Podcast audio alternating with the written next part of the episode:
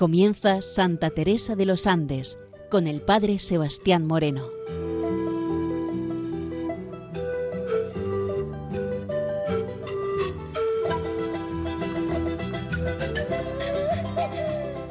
Muy buenos días, nos de Dios.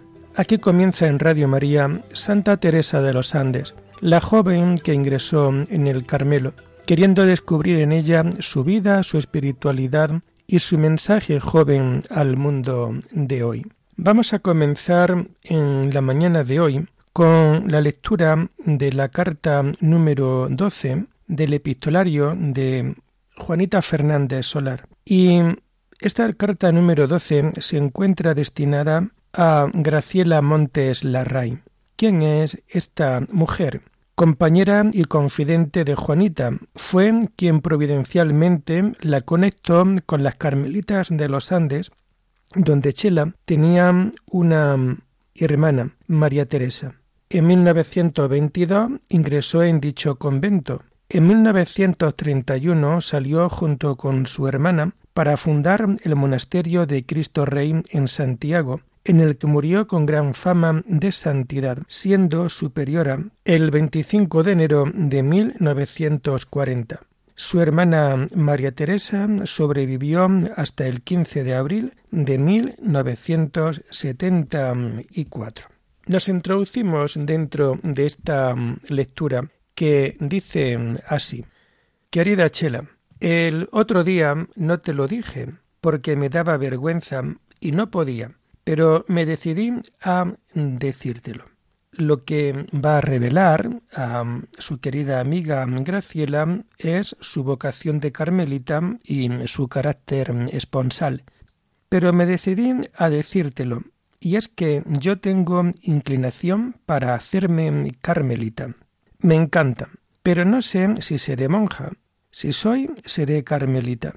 Tengo tantas dudas como tú no te imaginas. Ayúdame, por favor. Dame a conocer la regla de las carmelitas. Yo sé perfectamente que soy muy mala, que no merezco esta gracia tan grande, el que nuestro Señor me elija por esposa. Soy tan indigna, me ha llenado de gracias, y yo he sido muy ingrata. Tú me pides consejos a mí, y yo los necesito más que tú. A mí me pasa que veo que todo lo del mundo es vanidad, que la felicidad que podemos encontrar aquí en la tierra está en servir a Dios. Pero yo no sé si tendré vocación. A mí me encanta rezar. Quisiera que mi vida fuera una continua oración, porque ella es la conversación que tenemos con Dios. Ayúdame, por favor, a ser buena. Dime tú lo que te propones hacer en el mes del Sagrado Corazón. Preguntémosle a Jesucito qué piensa de nosotras Consagrémonos a Él. Démosle nuestro corazón, nuestra libertad y todo lo que tenemos. Le gusta nuestro corazón. Le gusta mucho a nuestro Señor morar en nuestra alma. Ofrezcámosela para que viva en ella. Entonces, los momentos en que no tengamos que estudiar, hagámosle compañía, ofreciéndole nuestro amor, consolándolo y reparando nuestros pecados y los del prójimo. Por favor, te ruego que me diga mis defectos, los que tú veas, porque yo me tengo compasión y no me los echo en cara lo bastante. Soy muy orgullosa y quiero ser humilde. Ayúdame tú y soy rabiosa. Me impaciento por todo. Así, cuando tú veas la menor señal, avísame, te lo ruego, Juana. Pues hasta aquí esta preciosa carta que escribe a Graciela Montes Larraín, que aparece también con el sobrenombre de Chelita y que alguna carta que otra a lo largo de estos programas iremos también descubriendo y conociendo. Y vamos a introducirnos dentro de este comentario tan bonito, tan real, que nos ofrece esta carta que acabamos de poder escuchar. Lo primero de todo, quisiera compartir con vosotros cómo ella se decide a abrir su corazón a Chela, a Graciela Montes Larraín. Y lo hace diciendo que tiene inclinación para hacerse carmelita. No olvidemos que ya a esta edad, son 17 años, ella tiene esa decisión tomada dentro de su propia vida, pero ahora también quiere compartirla con aquellas personas que también pueden entender, pueden conocer esta vocación. De hecho, ya hemos visto más arriba cómo también Chelita fue carmelita descalza, aunque murió joven, pero también llegó a profesar la regla carmelitana una mujer que también estaba en la misma onda, en la misma línea espiritual, como podía estar también nuestra querida Juanita Fernández Solar. Ella tiene inclinación para hacerse carmelita y no oculta el encanto que tienen por esta orden, por esta congregación. Pero también nos dice, pero no sé si seré monja, si lo soy, seré carmelita. Aquí vemos esa disponibilidad y esa buena disposición para seguir haciendo la voluntad de Dios dentro de su vida. Pero fijaros, dentro de esta llamada o dentro de este sentirse llamada, aparece algo normal esto nosotros lo vemos siempre desde una perspectiva cuando miramos hacia atrás, pero cuando se vive en el presente y cuando se vive de cara a un futuro próximo, a un futuro inmediato, lo lógico es que vengan las dudas. Y es así como también ella lo va a reflejar dentro de la carta. Tengo tantas dudas como tú no te puedes imaginar. Y por ello, ahora Juanita le va a pedir ayuda. Y por ello le dice, ayúdame tú, por favor. Dame a conocer la regla de las carmelitas. Yo sé perfectamente que soy muy mala, que no merezco esta gracia tan grande. Ella siente esta inclinación, pero ahora esa inclinación la quiere comprobar, la quiere de alguna manera comparar con la regla de vida que se vive dentro del Carmelo para irse dando cuenta si esta forma de vida a ella le cuadra o no le cuadra dentro de esa llamada, dentro de esa inclinación que siente dentro de su vida. Ella se siente también mala, es decir, se siente que no es merecedora de la vocación carmelitana. Es una gracia muy grande y sobre todo el tema de poder vivir la vocación en clave de esponsalidad. Y creo que aquí, pues también esto es muy importante. Ya hemos visto cómo anteriormente ella hacía su voto de virginidad, su consagración a Dios, y hemos visto cómo ella ha ido apartando aquellos posibles ligues o aquellos posibles cariñitos que podía tener en su primera época de juventud, porque tenía muy clara su inclinación hacia Dios, hacia el Señor. La vocación no es algo que nosotros podamos adquirir por nuestros propios méritos, sino que la vocación es un regalo que Dios nos da y que somos nosotros los que tenemos que saber acoger y que tenemos que saber cuidar a lo largo de toda nuestra vida. Nadie puede arrogarse el hecho de poder tener una vocación consagrada. Es Dios el que llama, es un regalo de Dios que nosotros tenemos que saber aceptar, acoger dentro de nuestra debilidad. Por ello, ella nos comenta, soy tan indigna. Y realmente así es como todos nos sentimos cuando vemos y sopesamos la gran vocación y sobre todo también la gran llamada de Dios y por qué se ha fijado en mí, se ha fijado en ella y no se ha fijado en aquel o en el otro. Simplemente pues porque es un regalo de Dios que así lo ha querido hacer dentro de nuestra vida. Y como diría también nuestro refrán, amor con amor se paga. Y ante tanto amor de Dios, nosotros lo único que podemos hacer es responder a ese amor con nuestro amor total, íntegro, hacia el esposo, hacia el Señor de nuestra vida, hacia el Señor de nuestra historia.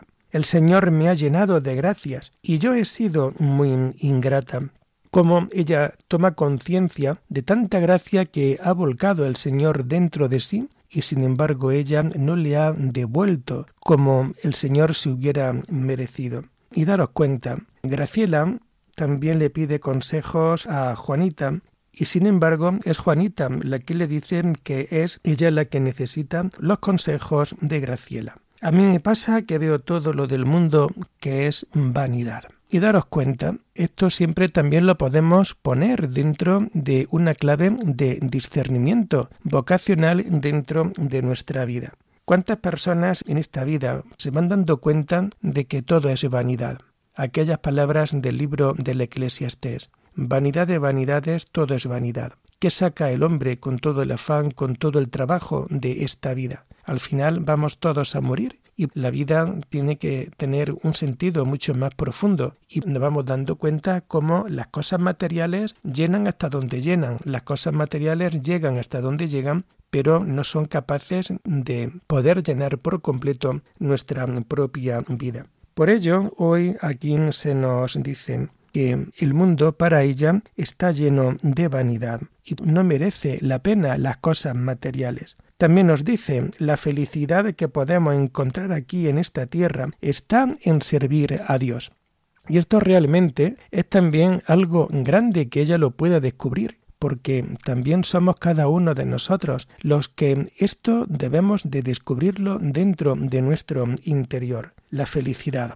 Todos queremos ser felices, todos buscamos ser felices, Aquí tenemos el ejemplo de los santos, ahí tenemos el ejemplo de tantas personas que han entregado su vida por completo a Dios. Hoy, Santa Teresa de los Andes, Juanita Fernández Solar, lo que nos está diciendo a cada uno de nosotros es que la felicidad la podemos encontrar solamente cuando servimos a Dios.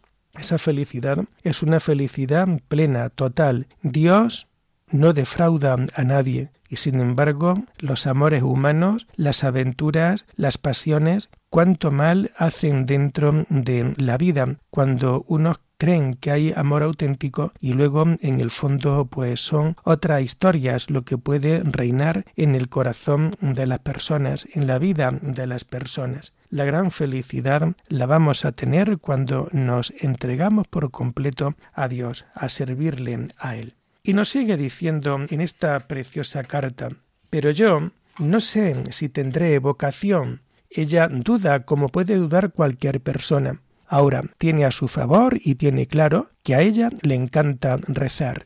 Y mira, si te encanta rezar, si te encanta acompañar al Señor en el sagrario, si te gusta leer la palabra de Dios, todo esto son también señales que nos hacen a nosotros sentir la llamada y la cercanía de Dios dentro de nuestra vida. Pero también esta cuestión de poder rezar es siempre un propósito que podemos poner a tantos que se acercan a nuestro confesionario, a tantos que se acercan a una dirección espiritual, porque el Señor también necesita que las personas oren, que las personas hablen con Él, porque realmente es el Señor de cada uno de nosotros.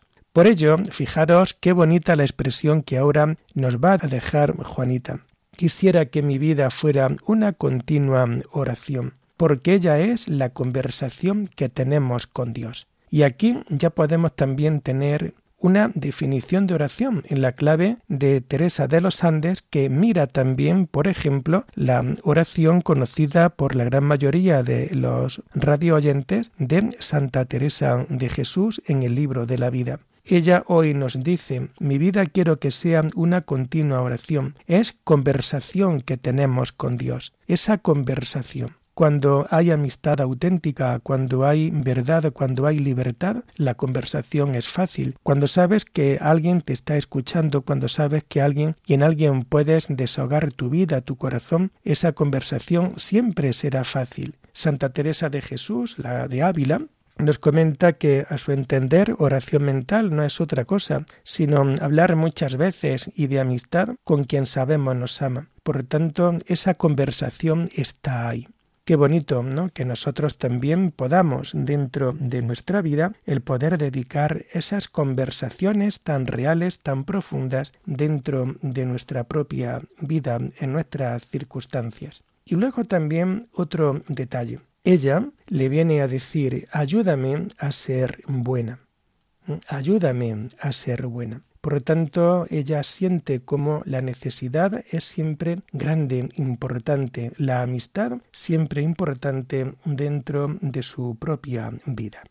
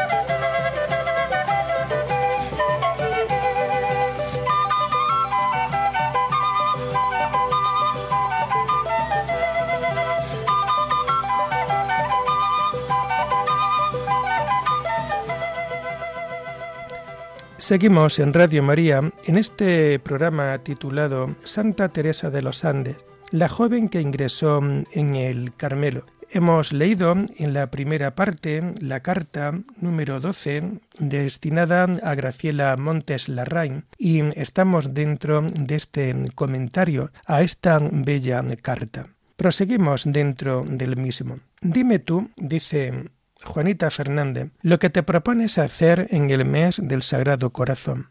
El mes del Sagrado Corazón es siempre el mes de junio, mes en donde normalmente suelen aparecer grandes solemnidades litúrgicas dentro de la Iglesia. Y daros cuenta también con qué tranquilidad y con qué naturalidad le hablan a Graciela. Consagrémonos a Él. Preguntémosle qué piensa de nosotras, y realmente dentro de este clima de conversación, dentro de este clima de diálogo, dentro de este clima de, confianza, oye, pues ahora ella, con ese amor tan grande al corazón de Jesús, al sagrado corazón de Jesús, lo que quiere es saber que Jesús también le diga qué piensa de ellas. Si ellas quieren o tienen esa inclinación carmelitana, Jesús qué piensa de ellas, pero sobre todo esa consagración. Y qué importante, qué bonito el poder recuperar dentro de nuestras propias vidas esa consagración que en el próximo mes de junio pues podemos hacer dentro de nuestras propias vidas, porque realmente es el Señor el que viene a estar continuamente con nosotros. Cuando una persona consagra su vida, sabe que su vida ya no depende de ella, sabe que su vida, su última confianza, todo va a depender de Él. Por ello, ella le dice, consagrémonos a Él, démosle nuestro corazón, nuestra libertad y todo lo que tenemos. Es decir, una consagración implica entregar al Señor todo lo que nosotros somos, entendimiento, memoria, voluntad, entregar nuestro corazón, para que nuestro corazón sea de Él. Entregar nuestra libertad, porque la auténtica libertad la vamos a tener en el conocimiento y en el cumplimiento de lo que Jesús quiere que nosotros hagamos para ser felices. Démosle todo lo que tenemos, lo poquito o lo mucho que cada uno de nosotros puede tener. Le gusta, nos dice Juanita, le gusta mucho a nuestro Señor morar en nuestra alma. Esta es la alegría de Dios con los hombres, poder morar en nuestro corazón. Acordémonos también de aquellas palabras profundas, bellas de San Pablo. Sois templo del Espíritu Santo y por tanto Dios también mora dentro de nuestro corazón, Dios mora dentro de nuestros corazones. Realmente es el Señor el que mora dentro de nuestra vida. El encuentro siempre con el Señor lo hacemos dentro de nuestra profunda interioridad. Por ello, hoy nos dice, le gusta mucho a nuestro Señor morar en nuestra alma. Y la manera más solemne de morada dentro de nuestra alma la encontramos en la comunión eucarística, cuando nosotros con la comunión nos unimos totalmente a Él y Él también se une totalmente a nosotros. Por ello, al Señor le gusta morar dentro de nuestra alma. Ofrezcámosela para que viva en ella. Qué preciosidad todo esto que acabamos de oír de labios de Juanita.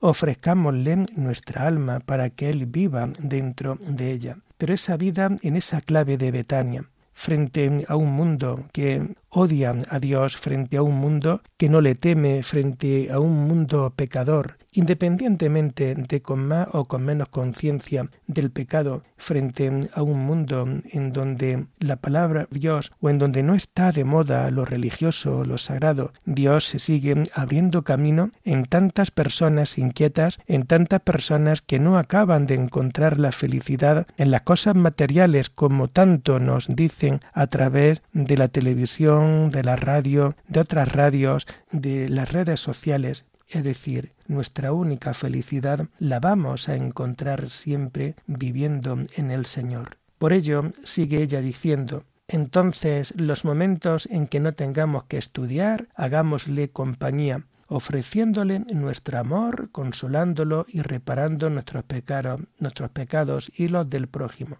De nuevo, estas palabras que son para quitarse el sombrero y de nuevo estas palabras que nos vuelven a poner en sintonía con la profunda vocación contemplativa carmelitana que Juanita Fernández Solar iba teniendo juntamente con su querida amiga Graciela Montes Larraín. Hagámosle compañía. Cuando no tengamos que estudiar, cuando no tengamos otras historias, hagámosle compañía, acompañar a Jesús. Cuántas contemplativas, cuántos monjes contemplativos dedican tiempos concretos de su quehacer diario precisamente a eso, a acompañar a Jesús, a que Jesús encuentre en estos corazones arrepentidos y en estos corazones convertidos encuentren esa Betania donde poder descansar frente a un mundo pecador. Hagámosle compañía, dándole nuestro amor, consolémoslo, reparemos nuestros pecados y los del prójimo. Ese ser consuelo, ese de alguna manera estar junto a Dios para reparar los pecados de nosotros mismos y del prójimo. Todo esto son los indicios, los deseos de una vocación que apunta alto, de una vocación que apunta a poder vivir de cara a una entrega total dentro de la vida del Carmelo.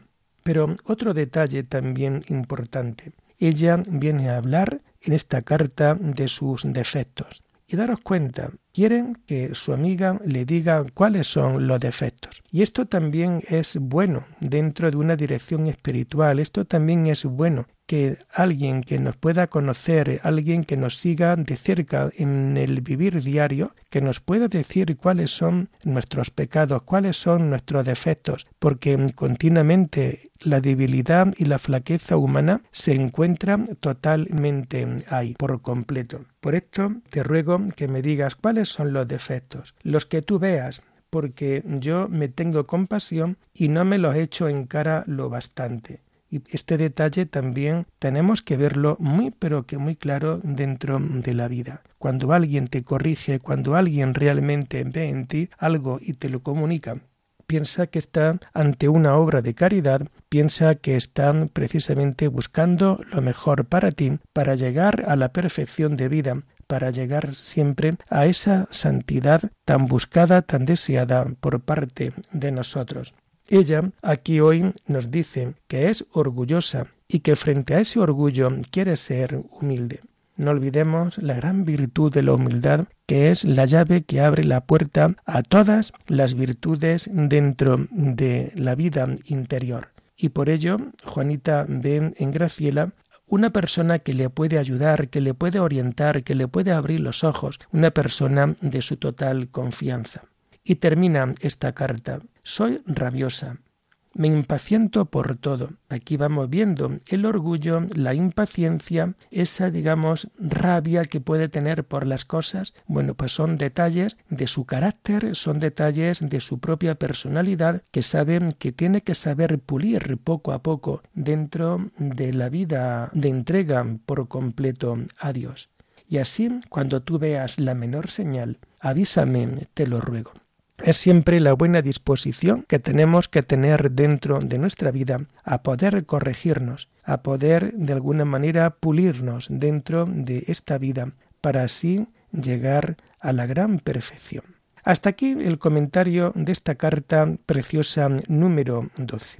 Pero antes de terminar este programa de hoy, algunas cosas también importantes dentro de nuestras notas de este programa. Y tenemos que ver cómo Juanita va a tener un nuevo director espiritual. Este nuevo director será el padre José Blanche. Es un misionero claretiano. En abril se va a encontrar con el padre José Blanche, el cual le va a hablar también del Carmelo de los Andes, donde en este Carmelo habían fallecido hasta tres hermanas. Y Juanita tiene la convicción de que el Señor la llama para entrar en ese Carmelo. No obstante, ya hemos ido viendo al principio de este programa cómo a través de Graciela, que tiene su hermana monja en este Carmelo, será el nexo de unión para luego ella poder ir entrando dentro de Carmelita en esta comunidad tan concreta. Y así terminamos por hoy Santa Teresa de los Andes la joven que ingresó en el Carmelo. Cualquier pregunta en torno a este programa la pueden realizar en la dirección de correo electrónico teresa de los Andes Hasta la semana que viene y no olviden que pueden volver a oír este programa en el podcast de Radio María. Hasta la semana que viene, si Dios lo quiere. Muy buenos días en el Señor.